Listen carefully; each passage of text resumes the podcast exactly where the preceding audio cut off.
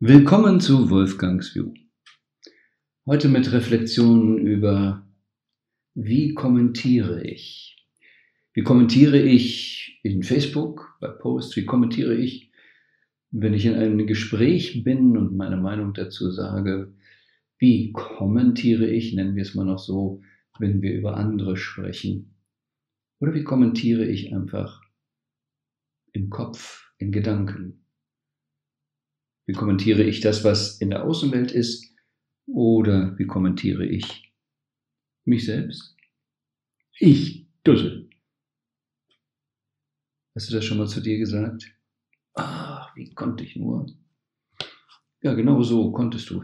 Brauchtest du eigentlich nur hinzuschauen. Deine Meinung ist was anderes. Und oft ist die darunter liegende Energie ja nicht die beste.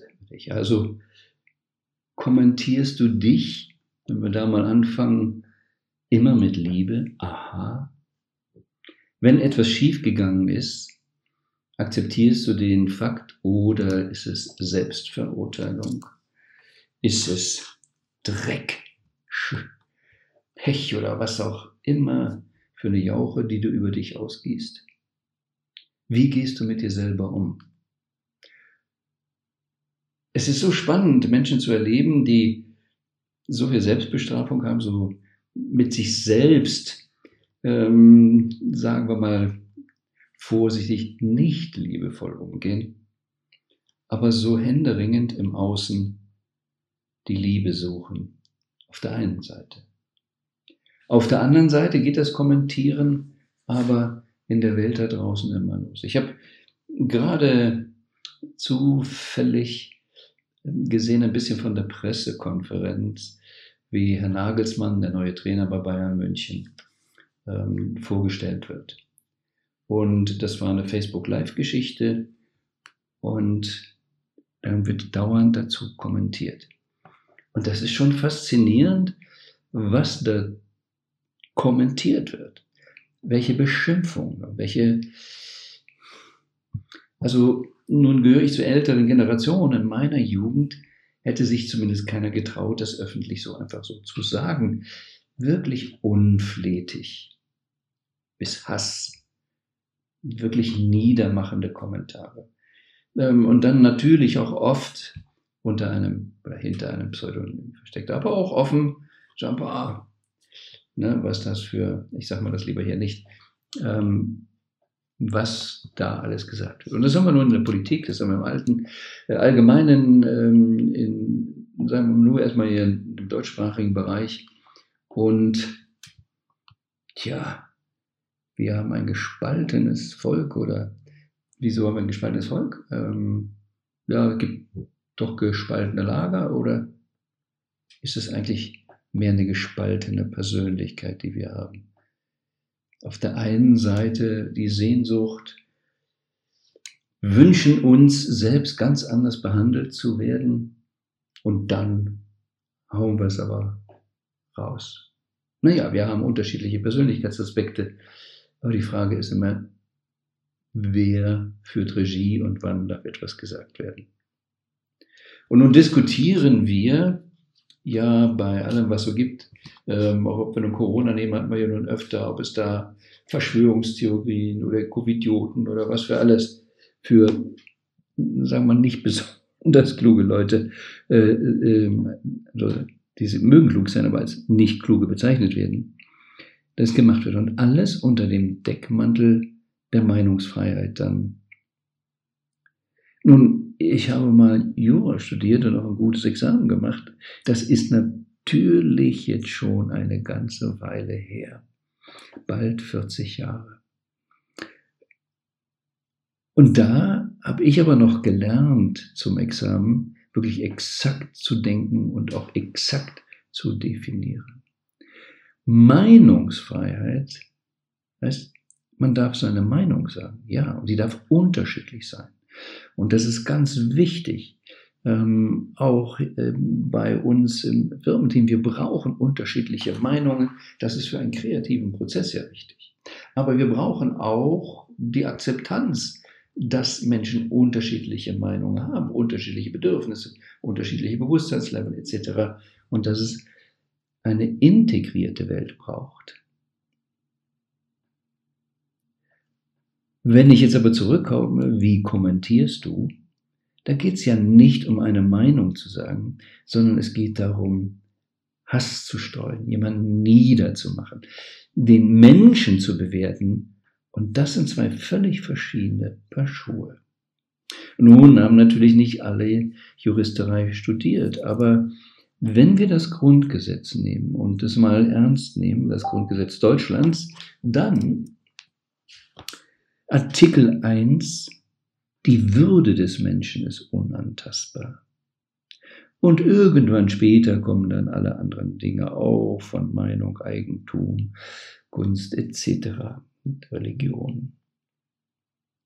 Nummer eins ist die Würde des Menschen.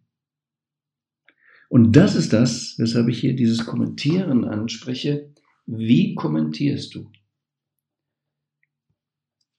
Ich bemühe mich, manchmal gehe ich auch noch in die Falle, aber eigentlich gibt es im Team so eine Absprache, nie über jemanden zu sprechen, der nicht dabei ist. Weil gerade wenn man so hinter dem Rücken spricht, es meistens um eine B- oder Verurteilung geht. Und dann sind wir nicht in der Wahrheit, da sind wir ja meistens bei irgendeiner Fantasiemeinung. Und auf jeden Fall schnell dabei, die Würde des anderen nicht so ganz im Vordergrund zu haben.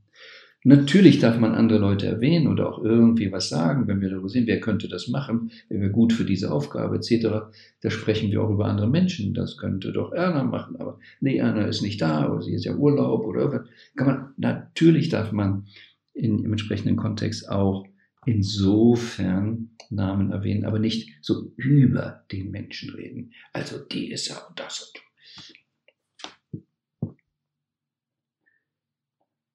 Und wenn man jetzt jemanden hat, der so hasserfüllt kommentiert und versucht, mit diesem Menschen zu sprechen, lasse dies doch, dann nicht nur das Thema Meinungsfreiheit, sondern empfindet er das ja als eine Korrektur, dass er nicht okay ist und dass es dann ein Machtspiel ist. Überlege einfach selber, was du dann empfindest in solchen Konstellationen. Aber das Entscheidende ist, was sie nicht wahrnehmen das wir nicht wahrnehmen. Dass auch wenn wir über andere schlecht reden, wenn wir die Würde anderer Menschen verletzen, dass wir uns immer selbst verletzen. Ich habe das früher in diesen ganzen Bibelgeschichten und da, was Jesus gesagt haben soll, nicht verstanden. Aber je mehr man Quantenphysik versteht, je mehr man Energiegesetze versteht, wie du in den Wald hineinrufst, du schaltest zurück, etc., wenn du neidisch bist auf jemanden, dann sagst du deinem Unterbewusstsein, das ist nicht gut, das zu haben und verbietest es dir selber. Wenn du in dieser Art kommentierst und dann shitty Energie in dir selber hast, die ist in dir und nicht bei dem anderen. Ja, du kannst auch noch Energie senden und da wirklich auch Einfluss nehmen und schaden. Aber Sie wissen nicht, was sie tun. Und deshalb bitte ich dich zu reflektieren. Das Wochenende ist immer eine gute Gelegenheit zu reflektieren, achtsam zu sein. Wie liebevoll sprichst du mit dir? Ist das konstruktiv, dass deine Qualität steigt? Nur dann wenn du dich als Mensch siehst und deine Würde auch selber akzeptierst, kann es ja gehen, dass wir die Würde anderer akzeptieren. Und solange wir die sagen, die sollten alle anders sein, sind wir auch schon wieder in diesem Verurteilungsspiel drin. Also früher hätte ich gesagt, man muss mehr Mitleid mit denen haben, man schau doch mal, was die sich selber antun. Aber Mitleid ist auch so ein Problem, dann erhöht man sich selbst schnell. Selbst, wenn man das macht. Also insofern ist es neutral da zu bleiben und bei sich zu bleiben, die Energie bei sich zu haben und auch das möglichst in dem Sinne nicht kommentieren. Wahrnehmen, Fakten ansprechen, aber keine Energie, Intention, B- oder Verurteilung darauf. Das wird im Außen aber nur dann gehen, wenn es im Inneren geht. Und deshalb die Idee der Reflexion. Achte mal diese Woche drauf, welche Kommentare du zu was auch immer und insbesondere auch zu dir selbst abgibst, wie viel Schutz, Schutz, Schutz sollte, ähm, müsste, könnte, ich Idiot, was da alles so abläuft. Und wenn wir es für uns besser hinkriegen, wenn wir es für uns klar haben, dann strahlen wir es auch aus, dann sind wir es auch. Und dann können wir bei der einen oder anderen Person garantiert schon was bewirken. Und sei es nur, wir wissen es vom Wasser, dass es es überträgt. Emoto kennst du äh, wahrscheinlich, ne, dass Wörter, Energien die Wasserstrukturen beeinflussen. Wir bestehen zu gut 70 Prozent aus Wasser. Das heißt auch, wie wir mit uns sprechen, verändern wir unsere interne Wasserstruktur. Und dies ist nicht nur für uns selbst wichtig, sondern ist auch mit der Kommunikation nach außen wichtig, weil, wenn das Papier das Wasser beeinflussen kann, was beeinflussen wir dann mit dieser eigenen Frequenz auch andere? Ich war bei der Tao-Gruppe in Stuttgart, die machen interessante Versuche, auch mit Wasser. Und da haben sie Wassertropfen eben ähm, ja, untersucht, wie die miteinander kommunizieren. ist faszinierend. Manche stoßen sich ab. Manche können sich ab und manche verschmelzen. Und das Faszinierende ist dann auch einmal mehr zu sehen, dass Wasser kommuniziert. Und es gibt so eine Theorie, dass wir Menschen auch über unsere Wasserqualität miteinander kommunizieren. Wir sagen ja auch so gleiche Wellenlänge und so weiter. Abgesehen natürlich auch, kann ich nicht riechen oder, oder und sowas, dass noch andere Organe eine Rolle spielen. Aber unterschätzen wir nicht, was unsere eigene Wasserqualität ausmacht.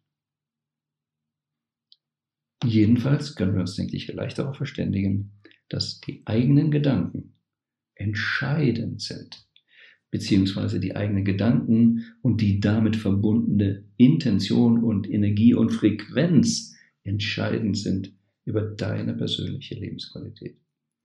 Also, bevor wir das nächste Mal über irgendwas im Außen sprechen, zunächst mal dafür sorgen, dass immer deine innere Frequenz in dem Zustand ist, wie du sie gerne haben möchtest.